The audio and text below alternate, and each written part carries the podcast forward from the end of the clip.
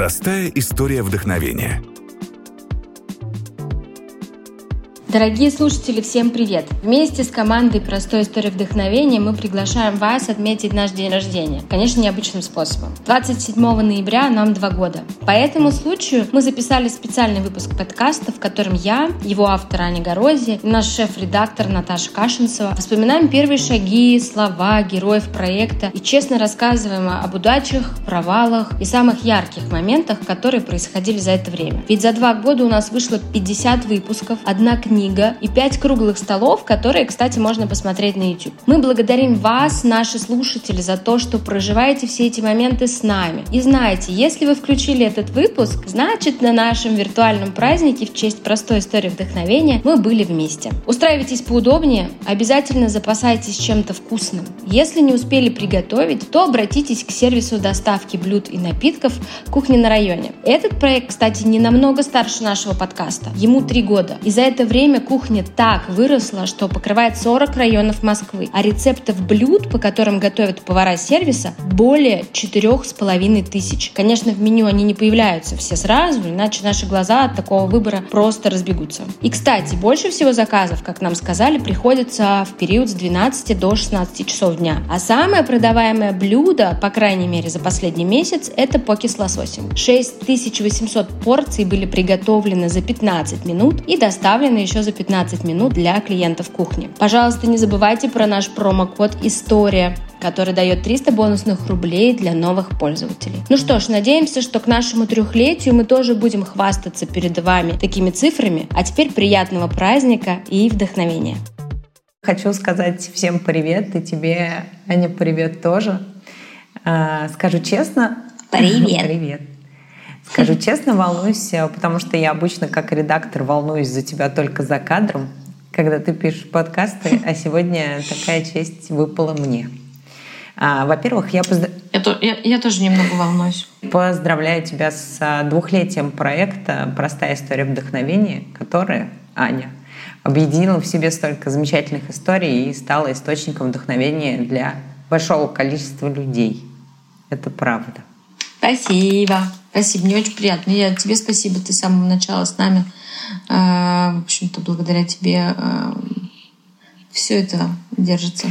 В том числе. А, я перед тем, как начать свой, вообще, как бы задать тебе первый вопрос, а, скажу, что сегодня я пыталась вспомнить, так как два года это как бы много дней, как это произошло вообще, э, наше столкновение с тобой, чудесное столкновение вдохновений в этой истории. 20 а ноября, два года назад, я помню, что я сидела на работе, листала сторис в какой-то момент, и раз увидела, что у тебя написано «Хей-хей, типа, ребята, мне нужен редактор в подкасты», или нет, или просто ты написала еще редактора, по-моему. Мне нужен редактор. Ты не написала, да. куда? Да. Один раз, второй раз я на нее наткнулась. И я прям сегодня открыла нашу переписку, и там написано, что Аня, я так хотела бы написать, что я хочу попробовать быть, быть этим редактором, но мне кажется, что у меня столько много работы, что я не смогу. А, я тебе хочу сказать большое спасибо. Оказалось, что у меня на самом деле больше времени, чем я думала. И на самом деле в каждом из нас, наверное, больше страха, чем отсутствие времени. Нам просто страшно начинать что-то новое, поэтому я тебя благодарю за вдохновение, которое два года уже э, ты даришь мне и дарят герои. Но вопрос мой такой, э, как вообще ты решилась создать подкаст, когда у тебя еще, по сути, тогда не было команды? Ну, во-первых, спасибо тебе большое. Ты мне такие слова сказал, что я просто обескуражена. Я э, совершенно растеряна и даже не знаю, что, что говорить. А, я тебя очень люблю, ты прекрасна. Знаешь, что я счастлива, что мы вновь с тобой работаем вместе. И мне кажется, у нас потрясающий а, тандем, в котором происходит все время какой-то катарсис. А, это же катарсис, да? Правильно слово подобрала? Молодец. А, если отвечать на твой вопрос, мне кажется, что это просто энтузиазм и бесстрашие. Ну, то есть, знаешь, ты, ну, это, это какой-то момент, ты думаешь, ну, почему нет? Ну, давай еще, знаешь, а, это во-первых, а во-вторых, все-таки два года назад подкастов было очень мало, их практически не было. ну, действительно, их, по-моему, даже у нас вот наш технический директор делал какую-то статистику, можно будет ее потом поднять, что когда мы запустились, там, ну, образно было 50 подкастов в русском iTunes, а сейчас их там 350 или 900. Ну, то есть он какую-то цифру вообще сумасшедшую присылал. Сейчас не вспомню, потом а, можно будет найти, попросить его. Ну, короче, это была тема неизведанная, и э, я решила, почему нет. Ну, то есть это, это момент. Вот просто, просто такой, окей, давай попробуем. А, но я, кстати, нет. Ну, смотри, я же все-таки понимала, что мне нужна команда, поэтому два, 20 ноября, хотя нет, записала-то я. Ты мне написала, ты что мне написала, я же специально прочитала сообщение. За, неде, за неделю до уже, говорит, выхода первого э, выпуска. Пять подкастов записано, по-моему, как-то так. Точно, И 27 да. первый выпуск. То есть у тебя за неделю до выхода первого выпуска не было редактора. Просто... Точняк, слушай, точно, да. Точно, ты правильно сказала. Ну, во-первых, я ну, за неделю я помнилась, я поняла, что я не смогу сама А, то есть ты хотела все сама э, и писать? Да, и... ну я... Да. Но мне кажется, что родилось это так. Я поняла, что будет здорово рассказать эти истории. А, надо пока э, жив этот энтузиазм и вот эта идея, я горю этой идеей, надо быстро все записать.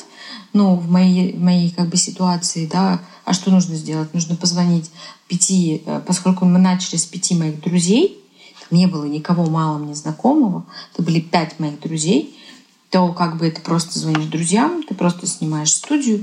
В моем случае снять студию это не так сложно, да. А, как бы э, ты снимаешь студию и приводишь своих друзей, проводишь с ними какой-то разговор. А дальше, если этот разговор получился, то ты уже начинаешь думать над тем, что с ним делать и как его выгружать там, да, или и как вообще дальше это должна жизнь его происходить. Вот, наверное, такая логика у меня была, мне кажется. Но вот это вот написать это предложение, о чем этот выпуск, э, я не могу. Ну, просто я не обладаю таким навыком, я не умею писать. Я не журналист. И когда я поняла, что я в итоге не могу сформулировать правильно, именно написать, а я потому что мне нужна То помощь. ты как настоящий Заявили. телевизионный продюсер поняла, что нужно срочно, быстро, когда все горит, собрать да, команду. Да. Точно, вообще абсолютно. То есть ты понимаешь, ну, это, мне кажется, это признак того, что все-таки я где-то умна была. Не, что значит была? Так, хватит вот это.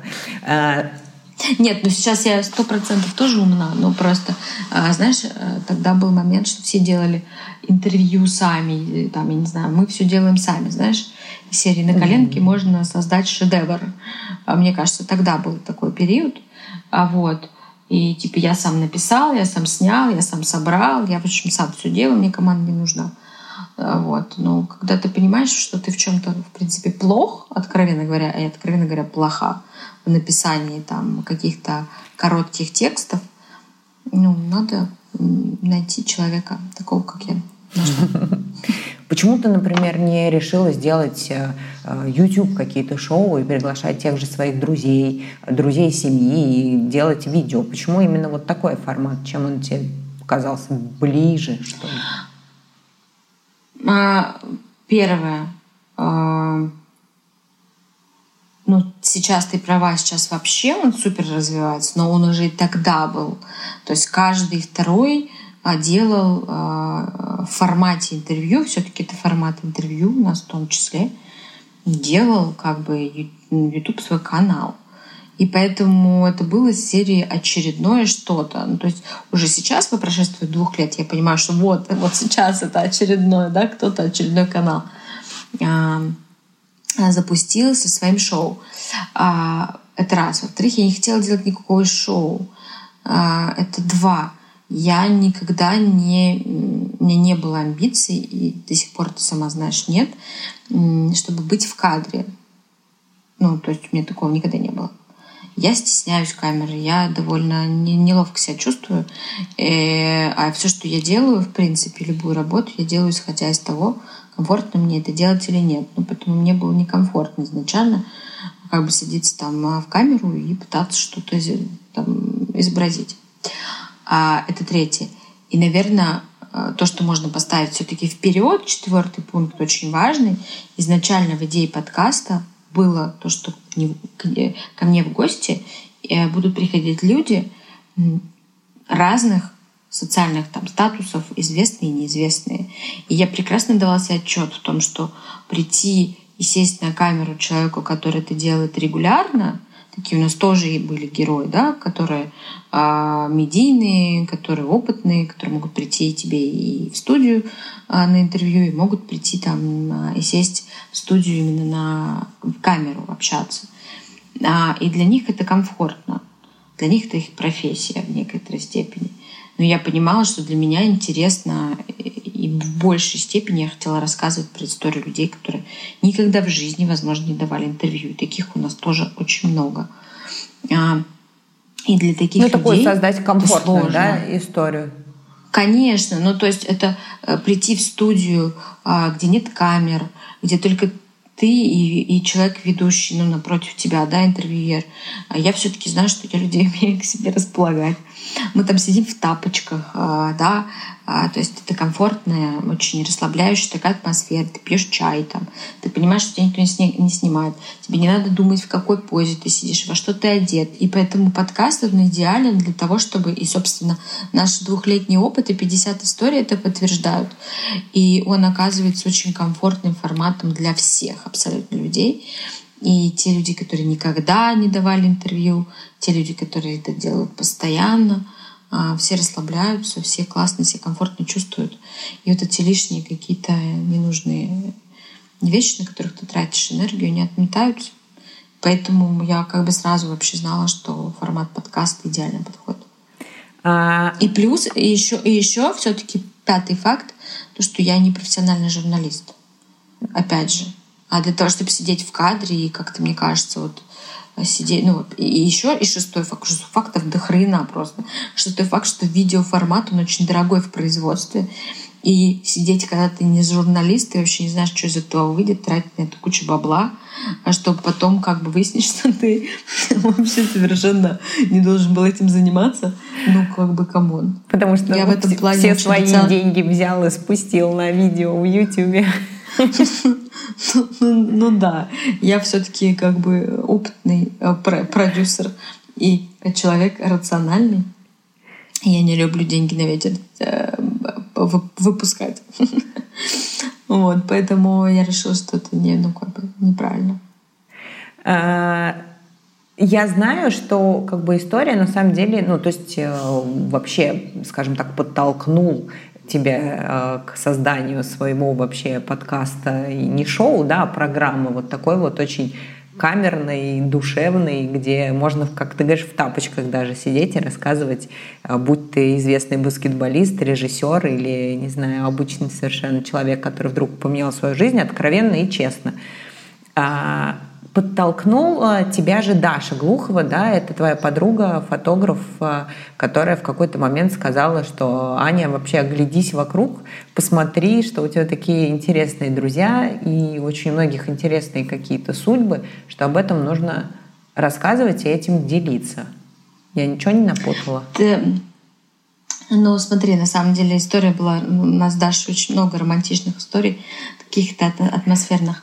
Мы проводили чудесное лето в Юрмале а, вместе с Дашей. И действительно, идея а, вот формата рассказывать эти истории, она была у меня до этого, что я знала, что вокруг меня очень много интересных людей, меня окружают мои друзья, которые вот с такими какими-то интересными поворотами в жизни, они меняют свою жизнь, они не боятся. А, как бы я это знала. То есть идея у меня была, но мы сидели на нашей юрмальской, значит, дачке, ужинали прекрасным летним вечером. И я рассказала Даше и ее мужу Тимуру Солдову, тоже гостю нашего, одному, одному из первых наших гостей. А, я рассказала им эту идею, что я хочу рассказать э, ваши истории в том числе, потому что они одни из моих первых гостей. Посмотрите, какая у вас жизнь, как вы вообще не боитесь а, жонглировать вообще всеми сторонами а, этой жизни. А, и, ну, как бы, насколько вообще замечательная у вас история. Я хочу их рассказывать. И они, конечно, меня... Ну, я всегда говорю, что меня вдохновляют мои друзья. Ну, конечно, в том числе большая заслуга Даши и Тимура и того вечера, потому что они мне сказали, давай, давай, это круто. Ну и, собственно, Даша потом автор практически половины фотографий а, портретных, которые были у нас а, к нашим подкастам вместе с Виталиком Кривцовым, который второй фотограф наш. И плюс Даша гость. И Тимур в том числе такой у меня к тебе вопрос. Очень часто, э, когда мы разговариваем, ну, когда мы вообще готовимся там с тобой к интервью и какие-то вещи тоже обсуждаем, мы с тобой всегда говорим о том, что важно, чтобы люди говорили а, не только о своих удачах, потому что как бы, да, в Инстаграме, везде мы уже привыкли к какой-то такой прилизной картинке, что у всех все хорошо. Очень эм, часто люди боятся говорить о своих каких-то неудачах. Поэтому я тебе задам такой вопрос. Э, то, что э, как бы о всех э, положительных моментах подкастов мы знаем, потому что они все вышли и можно послушать. А были какие-то такие мини-неудачи, которые за вот эти 50 выпусков случались, о которых ты можешь рассказать, например, что-то? Так, ну если из статистики у нас два не вышедших, не вышедших выпуска, и да, один, записывала. я сегодня вспомнила э, два не вы, вышедших и один, э, который мог случиться, если бы человек не, не опоздал на вечность. Кстати, точно, точно, на вечность, да. Вот, то есть получается у нас три, как бы два записанных, но не, вы, не вышедших в итоге выпуска. А, и один, да, чувак просто не дошел до нас. Вот, и мы его долго-долго ждали, и потом все уехали, когда ровно уехали, он позвонил и сказал, что я к вам бегу. А я ему сказала, и беги, только в другую сторону. А, ну, это, наверное, такие ну, два не вышедших выпуска, это печально. Они, первый вышел, не вышел по причине того, что героиня не совсем поняла, куда она пришла. Ну, реально, и разговор просто не сложился, и она немного, ну, как бы вот... Было понятно, что он не про нас, а, не про нашу концепцию. А второй выпуск был бы прекрасным, но, к сожалению, героиня решила, что он не должен выходить. Потому что она была слишком откровенна. Но она была прекрасно откровенна, я ее очень люблю, но, в общем, не могу ничего сделать. Ну да, мне кажется, это такая тоже победа. Смотри, несмотря на то, что ты говоришь, я не журналист, а получается такой выпуск с достаточно известным человеком, а, очень откровенным. То есть а, ты зря, короче, на себя наговариваешь. Вот что я тебе скажу. Я хочу тебя похвалить. Что ты смогла настолько Спасибо. откровенно разговорить человека, что он в итоге попросил просто не выпускать это. Наши слушатели должны знать, что все не так легко, да, что первые там полтора года, в принципе, все это делало, ну, э, подкаст не приносил вообще никаких денег, и тратились все там собственные средства на это, да, на оплату там, зарплаты, твою работу, работу всех остальных людей, которые работают на Э, над созданием нашего подкаста, каждого выпуска. Вот только там, где-то полгода назад подкаст начал приносить деньги. Ну, как бы я очень этому рада и считаю, что это круто. Но это тяжело, когда ты полтора года что-то делаешь и а, не получаешь за это, в том числе материального какого-то материальной отдачи. Сначала это все классно, это фуфан, ты такой горишь этим, а потом в любом случае твоему труду нужно получать какую-то, э, ну, за свой труд нужно что-то получать. Я бы не называла это хобби, э, потому что все-таки, э, ну, как бы это такой полноценный процесс, процесс производства контента аудио, к которому мы очень ответственно подходим. И я бы не назвала это хобби сто процентов. Просто изначально я не задумывалась о том, что мне это будет приносить и как мне это что-то будет приносить, как я это буду монетизировать. Потому что, откровенно говоря, я не понимала. То есть рынок настолько был действительно мал, что его, наверное, нужно было сначала изучить для того, чтобы понять вообще, как как на нем зарабатывать деньги, а, как слушают, э, как бы спросить не у кого было. Если э, там ты запускаешь YouTube-канал, то ты, в принципе, можешь да, там, позвонить э, паре знакомых да, и уточнить у них, как эти процессы все проходят. Как монетизировать, Нет, ну в целом, да, глобально. Ты как бы схему эту можешь выработать, понять.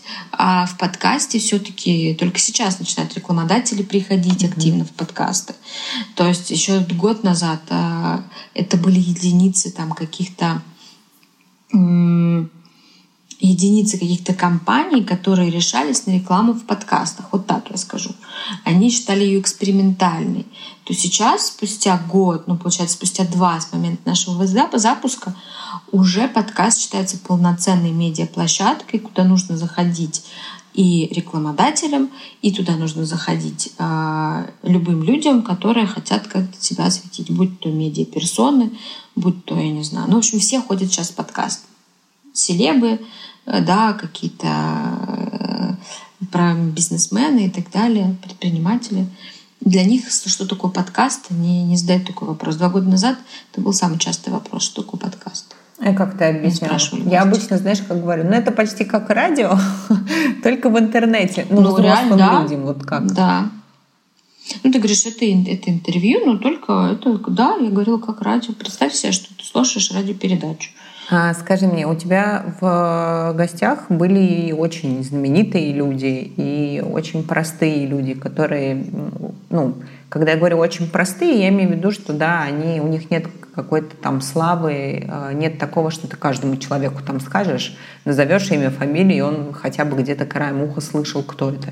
С кем тебе, как тебе кажется, сложнее и проще было? Потому что бывает такое, что с известными людьми легче, потому что они как бы готовы. Твой опыт какой он с кем? Сложнее, с кем легче? Сложнее с теми людьми, которые приходят не по моему собственному приглашению. Ну, то есть таких было сколько? Два гостя у нас, по-моему, да? Не знаю, мне кажется, а... больше. Больше? Слушай, ну обычно, смотри, концепция такая, что я всегда очень довольно спокойно себя чувствую в случае, если... А в начале, давай говорить в начале, я звала только тех, кого я знаю. То есть из-за того, опять же, это было э, самосохранение. Я понимала, что я вообще еще прощупываю, в принципе, свои возможности. Да, как человека, который, может, я даже интервьюером себя назвать, ну, боюсь, потому что для меня это, ну, как бы интервьюеры — это определенная категория людей, вот, э, которых, э, которых я там уважаю и, и вот воспринимаю их как интервьюеров. Вот. А себя, собственно, я прощупывала, поэтому я, конечно, безопасно звала тех людей, которые меня не осудят, и если что, ну, как бы закончится со мной нормальный разговор. Вот, потом, когда я начала уже как-то крепнуть, а, звала кого-то знакомого, но уже не так, допустим, близко. Вот. А, мне сложнее. И, и поэтому, когда я знаю, кто ко мне идет, не только его историю, но и как бы характер человека, да, Э, я, ну, я такой неплохой как бы психолог, ну, по крайней мере, я людей чувствую. Поэтому я понимаю, как нужно там, что начать разговор, там, как с кем, что. Вот. Поэтому мне сложно, когда я человека не знаю, когда я его никогда в своей жизни не видела. Вот, вот тогда это было для меня изначально самым сложным. А, это был Илья Вербух, потому что Илью Авербух я очень хотела позвать к себе, потому что я знала его историю. Да, это великий там а, фигурист российский, который а, потом стал прекрасным режиссером ледового шоу, первым вообще тоже в нашей стране. И а, мне было очень интересно с ним поговорить. И он ко мне пришел, потому что моя близкая подруга была его помощницей. И, собственно, они запускали там какое-то ледовое шоу, и под эту дудку она его ко мне позвала. Я согласилась, и это ну, мне было очень сложно, потому что он вообще он приехал там супер злой, и вообще какой-то, я помню, что снимала его Даша как раз Глухова, и обычно она приходит либо в начале записи, либо в самом конце. То есть мы снимаем гости, и она потом уходит. То есть она не сидит всю запись. Она сидела всю запись, потому что он сказал, что я вообще просто что, что как его снимать, потому что ну, он был совершенно не в настроении человек. Он не понимал, куда он идет, почему он так рано едет, у него какие-то совершенно другие дела, кто вообще эта девочка. ну, ты знаешь, вот это вот, когда ты не под руку попадаешь, но слава богу, что у нас классный выпуск в итоге сложился, и мы там, поговорили с ним потрясающе. Вот. Ну и второй был гость у нас тоже. Я не... Потому что ты очень настаивал на том, чтобы он к нам пришел. Вот. Я была абсолютно согласна, потому что прекрасная история и реально офигенный выпуск получился. Но для меня было сложным всегда, потому что я тупо вот не знаю, что это человек, как он себя ведет. Опять же, потому что я не профессиональный журналист. Люди, которые профессиональные журналисты с опытом, они вот к этому готовы, их этому учат, да. А я как бы меня этому никто не учил, поэтому для меня это было сложно. Сейчас, вот, поскольку да. все выпуски Спустя я веду дис... Ну да, спустя там 40, может быть, выпусков, потому что последние 10, мне кажется, мы, собственно, выпускаем дистанционно из-за карантина, может быть, даже больше, я не знаю. И уже э, как бы э, я общаюсь с людьми, которых я никогда не видела. А вот, Сережа Ночевный, да, то есть э, я сижу с ними по зуму, общаюсь. И вот сейчас мне уже вообще, сейчас мне уже не проблема. Я сейчас со всеми абсолютно спокойно общаюсь. И, ну, да все сейчас, кого я записываю, а я никого не знаю, кстати. Реально, кто, это, кто эти люди, с кем я говорю? Ну, я к тому, что личного знакомства у меня с ними нет, ни, ни с кем из последних гостей. Ну, я правильно понимаю, что просто когда, наверное, ты в зуме э, как бы общаешься, да, и, ну, в принципе, я имею в виду, что это не очная какая-то встреча, что ты можешь куда-то посмотреть, в какие-то вопросы. То есть у тебя нет ощущения, что человек, э, скажем так, сканирует твои действия, смотрит, куда ты там подглядываешь ну... ли ты в свою книжечку, да, нам, как сказал один герой. Да, да, да, да, кстати, да, точно. Было, было дело. А, да, ты правильно подметила, потому что ты знаешь мои слабые места. Я а, не думаю, что, что они слабые. Они, ну, просто ты как бы... Не, ну мне кажется, что это, это ну, слушай, ты, ты, может, так не думаешь, но я считаю, что это слабое место. А для наших слушателей я действительно очень всегда боялась смотреть вопросы. Я либо их заучивала наизусть, которые мы готовили, а либо я их напрочь забывала, потому что в очной при очном контакте мне казалось, что если я сейчас отведу взгляд от гостя, когда он мне говорит что-то очень важное, и буду подсматривать вопросы, то он воспримет это как неуважение, mm-hmm. или я что-то пропущу, что когда он мне говорит. Ну, то есть я отвлекусь, читая там, да, вопрос, а он мне что-то важное в этот момент скажет, и я типа не среагирую. Ну, то есть вот такие какие-то, опять же, это, мне кажется, это просто, ну, отсутствие опыта и профессионализма. Абсолютно. И, конечно, когда ты дистанционно сидишь, у тебя на экране открыта половинка вопросов, половинка у тебя гость. И тебе ничего не мешает идти ровно по тому сценарию, который ты подготовил, да, подсматривать какие-то вопросы и, в общем-то, вести качественный диалог. Ну, сто процентов. То есть уровень эм, разговора вырастает в разы, потому что и это важно тоже понимать что ты готовишься, потому что до этого были моменты, когда мы готовились с тобой, да, а вот приходил гость, и он начинал, и у нас просто за, за, заходила беседа вообще в какое-то такое совершенно другое русло, и это неплохо, это живая беседа, но я потом поняла, что я просто там 50% вопросов, которые были, я просто вообще про них забыла. Ну, то есть они были бы классные к месту, но я просто про них забыла, потому что я вот не посмотрела. А, но я каюсь а, и перед э, тобой, и перед слушателями, которые никогда этого не услышат. А, но мы им сейчас расскажем, так как мы вспоминаем разные здесь моменты, что я как редактор один раз совершенно не, со, не от злого умысла подставила Аню. Аня брала интервью у Андрея Кириленко, и я очень переживала, несмотря на то, что это не мое интервью, но я же ей писала вопросы. И я прочитала, что у него, значит, там спортивная семья, но почему-то меня что-то переклинило, и я написала, что у него мама, по-моему, была баскетболисткой. А это не так. И ты мне сказала, что ты задала этот вопрос, он сказал, у меня мама не баскетболистка. Господи, мне так было нет, стыдно. Нет, нет, наоборот, нет.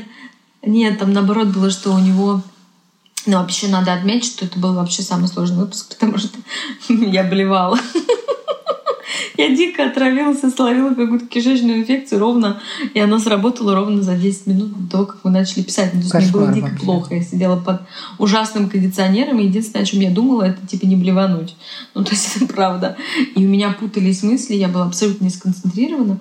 Поэтому там было много нюансов. Андрей, конечно, стоически выдержал. Э, стоически. Ну, короче, стоически выдержал эту беседу со мной, и каждый раз, когда я теперь его вижу, а, ну, первый раз я прям реально извинялась. Хотя и разговор получился классный, Очень. но... Просто потом, я когда просто... ты мне сказала, я... как я тебя подставила, я чуть не посидела. Отец Андрея, э, тренер женского футбольного клуба. Угу. А, сейчас. А вот мама занималась баскетболом, да. Видишь, я, видишь, я, я запомнила. Да, я накосячила. Ну, в общем, да, нет, у нас, кстати, был второй еще, помнишь, смешной момент? Мы писали а, фьюза. Да, собственно, э, Артём. когда я говорю и шучу, что напоминая Ане вот эту фразу «Аня, посмотрите в свой блокнот», это как раз э, говорил Артем Фьюз, который известен по группе Крэк. Аня подсматривала свой блокнот с вопросами, ему, видимо, ему ну, захотелось как-то, наверное... Не, не, нет, нет, нет, на самом деле там была история, что а, меня ужасно напугали Артемом. Mm-hmm. Он очень быстро, а, а, очень быстро они согласились приехать. У них был концерт в Москве, и они согласились дать мне, ну, приехать ко мне на интервью. И когда я рассказывала своим близким знакомым, вообще всем, что ко мне едет Фьюз, мне все говорили, ой, ну готовься, он странный чувак. Не знаю, почему так говорили. Для меня до сих пор это загадка. Я все время спрашивала, а, почему, ну, а в чем заключается его странность? Объясните мне. Я должна быть готова. В чем заключается странность его? И никто не мог объяснить, в чем его странность. И я почему-то у него же еще такая, ну как бы он такой брутальный, да, и вот мне казалось, что, короче, я ужасно нервничала, кстати, вот я про него, если говорить про нервничать, я очень нервничала перед встречей Ну, потому что тебя накрутили, и... видимо, еще. Да, меня накрутили, я совершенно не понимала, чего мне ожидать. А общалась я не с ним, общалась с Валей, его жена, чудесная совершенно. Она как бы ведет эти контакты, и э, с ней все было классно, собственно, поэтому я не знала, короче, мне ждать от Артема, и я Плюс у нас был тогда фестиваль в Москве, и то есть это все происходило в каком-то огне. Я готовилась, но а, безусловно, моя голова там была занята какими-то еще организационными вопросами касательно фестиваля, который был, по-моему, через день или через два. И я впервые выписала все твои вопросы, да. То есть я прям села, я, я так готовилась, я так его боялась, я села в свой вот этот зеленый блокнот, выписала каждый твой вопрос. И да, и в общем-то а после этого как раз я еще и перестала вообще больше туда смотреть, потому что я как-то... И, короче, меня обескуражило то, что он сломал все мои вообще, всю мою подготовку, потому что он пришел, улыбался, он супер классный вообще чувак, очень э, контактный, вообще абсолютно просто прекрасный. И у меня вообще все, у меня шаблон просто сломался, я вообще не поняла, в смысле, Ты все ждала, когда странность что, начнется. Да, ну типа какой подвох, какой подвох. И я, в общем, шла, шла слушательно по этим вопросам, где-то я в какой-то момент потерялась, а вот как раз смотря и пыталась понять, что и какой вопрос я должна сейчас задать. И он, э, увидев, видимо, мой вот этот какой-то растерянный взгляд, сказал, да, вот эту фразу, типа, посмотрите в свой блокнотик, что же вам подскажет. Вот. А, ну, на, на самом деле хочу сказать про Артема, что он мне произвел, он на самом деле потрясающий собеседник, очень интересный, он готов вообще спорить, обсуждать. Ну, с точки зрения дискуссии классный очень чувак, вообще с точки зрения всех, но вот дискуссия с ним а, я бы переписала с ним выпуск, честно говоря. Хотя, не знаю, вот, мне ну кажется, второй... что он все равно такой получился не шаблонный. А, да, но я, я бы... знаю, почему ты хотела бы знаю... переписать. Скажи об этом косяке. Нет, нет, нет. Нет, нет, но про это, кстати, нет, это я скажу. Но нет, я бы хотела переписать, не то что переписать, я бы хотела еще раз, вот, это я правильно скажу, я бы хотела еще раз с ним поговорить, но вот мне кажется, с ним вести дискуссию круто. Он очень умный, очень образованный, ну, как бы он взрослый, да, ему там не 15 лет, не 20, он как бы опытный, э, интересный человек, э, образованный. Поэтому с ним интересно дискутировать. Я бы просто еще раз с ним поговорила на какую-нибудь интересную тему. Вот так вот я скажу. А, собственно, начали мы вспомнили про эту историю. Она не знаменита не только зеленым блокнотом, но еще тем, что обычно после, а в конце выпуска, ой, не в конце выпуска, после того, как мы заканчиваем, я заканчиваю писать выпуск, еду после записи ехала домой, а, или там сейчас, когда мы заканчиваем писать, мы всегда, я всегда звоню Наташе или пишу, или записываю голосовой и рассказываю, как прошла запись. А, как мы пообщались, как, в общем-то, мы это. И я еду, анализирую, в общем-то, как прошла вот эта вся наша история. А, готовлюсь а, позвонить Наташе и рассказать. И вдруг меня просто ну, прям прошивает, потому что я понимаю, что я не задала ни одного вопроса про группу Крэк. Ну, то есть, а, собственно, Артем Фьюз и э, большое место в его карьере занимает группа Крэк, ее распад, вот этот скандал там и так далее. А мы просто это пропустили, и Ну, просто такого вопроса не было, и я забыла про это. Это было жестко. Я помню, что да, я позвонила и сказала, Наташа, почему, а почему не было этого вопроса? Да, мы как-то с тобой так и. Э, всегда э, договариваемся, да, что ну как бы есть какие-то совсем очевидные вещи, и ты о них знаешь. А есть что-то, да. что там нужно что-то покопаться, где-то выискать. Я помню, что я выяснила, что он там на серфе катается, что он там лейкой да, да, э, да. увлекается, фотографирует. Такая, типа, Аня, смотри, я тут нашла кучу разной информации, но о самом главном как бы мы и позабыли. Да, это было очень забавно. И мне я, я так растерялась, мне в какой-то момент стало дико стыдно. И я думала позвонить, сказать, что у нас сгорела студия, и сгорели записи. И типа надо переписать. Ну, то есть у меня был просто миллиард каких-то а, мыслей, как вообще, в общем, выйти из этой ситуации. Но потом, да, ты меня успокоила, сказала, слушай, ну, значит, у нас будет, может быть, в этом фишка. Ну да, про группу Крэк все поговорят, а мы про нет. Группу Крэк. Такие типа. Да. Да, в общем, поэтому это была интересная история. А, я еще вспомнила, что, а, опять же, да, ты будешь меня ругать, может, что я тебя тут хвалю, а я делаю это не просто так, а вот сейчас вспоминаю какие-то вещи и думаю, что это действительно очень важно. А, такие вещи как бы что гости с тобой такими вещами делятся, потому что было не только много веселых историй, да, например, надо отдать должное, что у вас какой-то состоялся контакт э, с участником группы «Хлеб», с Денисом Кукаяка, который э, очень откровенно рассказал историю про э, свои панические атаки, да, и мне кажется, что такие важные выпуски с известными людьми делать, рассказывая людям, что, собственно, они в своих каких-то бедах не одни, и о них нужно говорить. Ну, кстати, да, вообще это было... Я очень горжусь этим выпуском, потому что э, это было откровением для меня. Я не была... Я ничего не знала.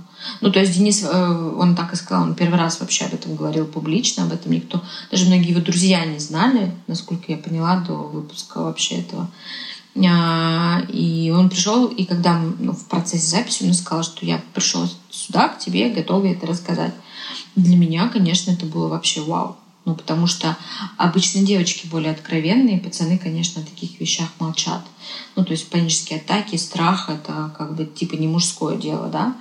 А, хотя мужчины с этим очень часто сталкиваются.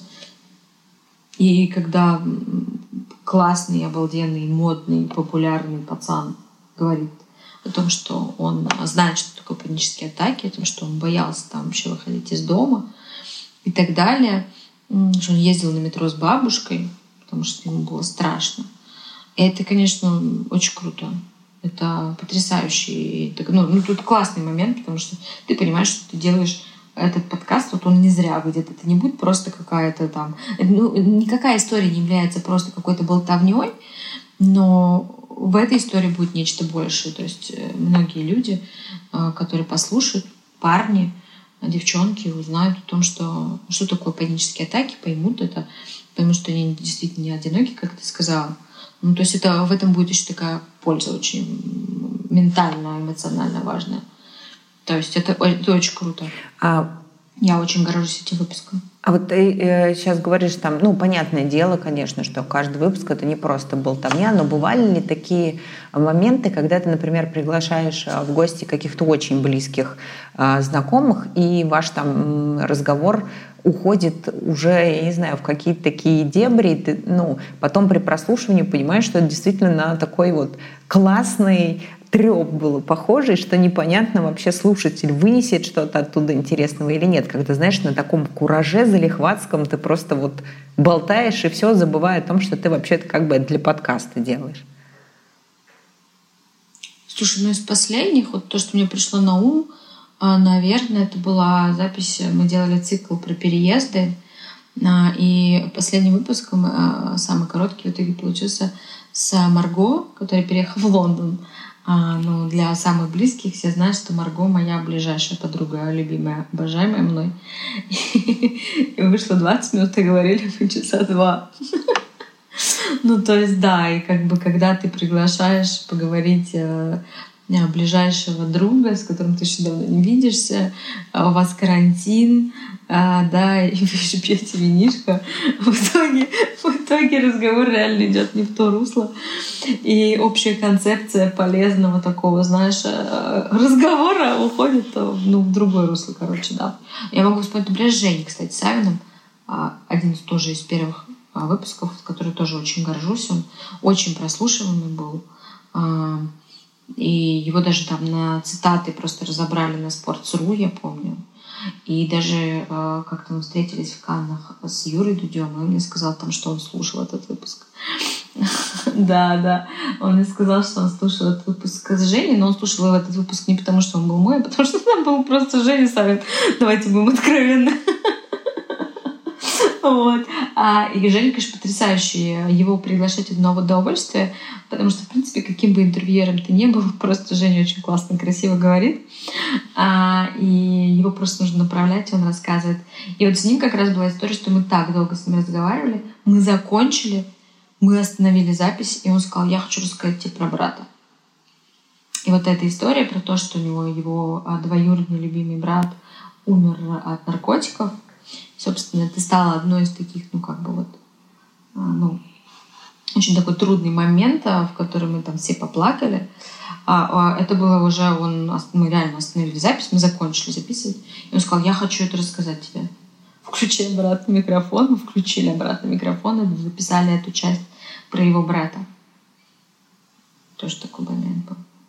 Ладно, я перейду на самый прям такой э, вопрос. Э, просто э, я помню, что в комментариях, когда мы, по-моему, с тобой даже тогда это обсуждали на YouTube, что слушателям, например, в то же время зрителям, которые на YouTube смотрели, показалось, что достаточно сложным был разговор, когда ты Ливана пригласила к себе. Это был не это самый популярный был вопрос, когда же будет все-таки подкаст с Левой, как, да? Как, какая-то, а? Э, ну, не, нет, мне просто интересно, потому что... Э, нет, это ну, правда, это правда.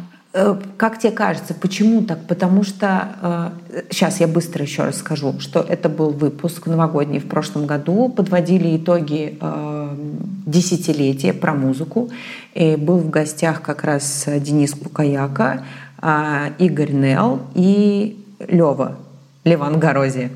А, и э, как тебе кажется, почему и вообще, может быть, внутри у тебя не было такого ощущения, что а, разговор сложный? Почему это могло со стороны людям показаться? Просто, ну, как бы хейтеры набежали или действительно может да быть не, такое? Да не, не, не.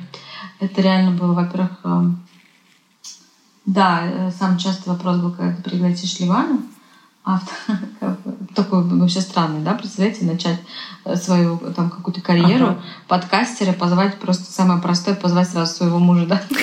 Вообще просто, а, знаешь, это здравствуйте, а, я самая э, капитан очевидность.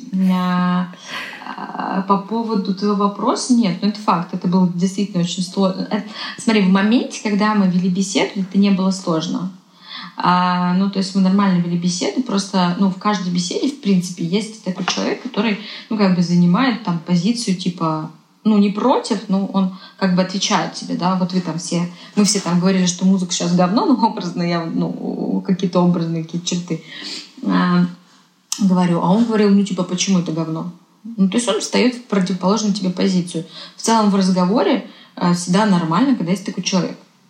Плюс все-таки давай у Ливана как бы большой очень опыт и его там, колоссальное видение там, музыкальной индустрии и так далее. То есть его позиция с точки зрения э, гостя, она была абсолютно нормальной. С точки зрения, понятно, что люди ожидают, что пришел типа мой муж. А он действительно сидел абсолютно с, вообще с миной вот в этой позе. И я когда монтировала э, выпуск то есть для меня эти, э, эти комментарии на YouTube были совершенно ну, не, не сюрпризом, потому что задолго до этого, когда мы готовили этот выпуск, мы жестко угорали все над этим. Ну, я и наш монтажер, и Никита, собственно, режиссер и оператор. Вот, потому что мы видели это все. Ну, то есть, что он сидел там а, с таким лицом. Ну, понятно, то есть это ну, такой как бы просто, э, как это сказать, Слушай, ну, в э, этот раз роль досталась именно ему, просто человека, которому, ну, хотелось немножко спорить. Слушай, ну да, вот А, как говорят, э, несмотря на то, что мы всегда завершаем с тобой э, зачастую интервью такими вопросами, но я схитрю и не буду его задавать. А, э, я часто тебя подбиваю спросить у гостя, каким ты себя видишь через пять лет, но нафиг нам этот вопрос. Вообще ни разу. Да, ну, давай. как бы вообще этот год показал, что, мне кажется, на такие а, далекие периоды уже думать мувитон. Как бы нам нужно жить как-то другими отрезками. Но так как Новый год скоро, я бы хотела, чтобы ты э, пожелала и слушателям, и твоей команде, э, в общем, дала какие-то напутствия и пожелала что-то в наступающем году. Так, ой, ну слушай, это такая сложная с напутствиями. Я не люблю, честно говоря, давать напутствия, честно тебе скажу. Мне кажется, это такое дело странное. Как я, ну, столько разных людей. Я всегда говорю какие-то примитивные вещи, надо себя беречь, особенно вообще на сегодняшний день. А, беречь своих близких, уважать окружающий мир, окружающих тебя людей. Знаешь, э, жить, э, проживать свою жизнь достойно, чтобы потом не жалеть том, что ты чего-то не сделал, да, или как-то с умом, не знаю, ну какие такие, мне кажется, это такие довольно примитивные вещи, которые можно желать. Вот. А, наверное, я бы сказала своей команде, что я вообще обожаю свою команду. Без вас, конечно, этого бы ничего не было. Наш прекрасный звукорежиссер, э, наш прекрасный звукорежиссер а, Мишаня, который а, собирает каждый наш а, выпуск кропотливо с тех с того момента, как мы пишем дистанционно выпуски, он слышал в разных апостасиях голоса моих детей, которые орут и мешают, как мяучат кошки у разных гостей, как то шаркает, ему приходится часами это все вычищать. Наш технический директор Стас, который из Краснодара заведует всеми нашими выгрузками, загрузками и техническими багами, конечно, ты, а, без которой вообще содержание этого подкаста было бы совсем другое. Ну и мое собственное настроение и вдохновение в том числе. А вот это прекрасно быть, ну и прекрасно быть вообще э, членом такой команды и знать, что ты, в общем-то, таких людей собрал. А, и, конечно, прекрасные фотографы, которые раньше были вместе с нами, это Виталия и Даша. Но, к сожалению, из-за того, что мы теперь все пишем дистанционно, а они э, снимают э, теперь другие работы других людей, но не нас. А вот поэтому я говорю всем, что я всех очень люблю. А еще я просто, ну не знаю, в новом году ты права, не знаешь, что, что будет, правда. Мы живем все в совершенно непонятном моменте. Нужно загадывать, нужно продолжать мечтать, нужно продолжать думать о хорошем. Просто нужно знать, что действительно завтра все может измениться, и нужно быть к этому готовым. Как-то как просто знать, что жизнь сегодня такая, завтра она другая. И, к сожалению, никто не знает, как она будет завтра. Хочется верить в лучшее, что все выздоровеют, никто не будет болеть.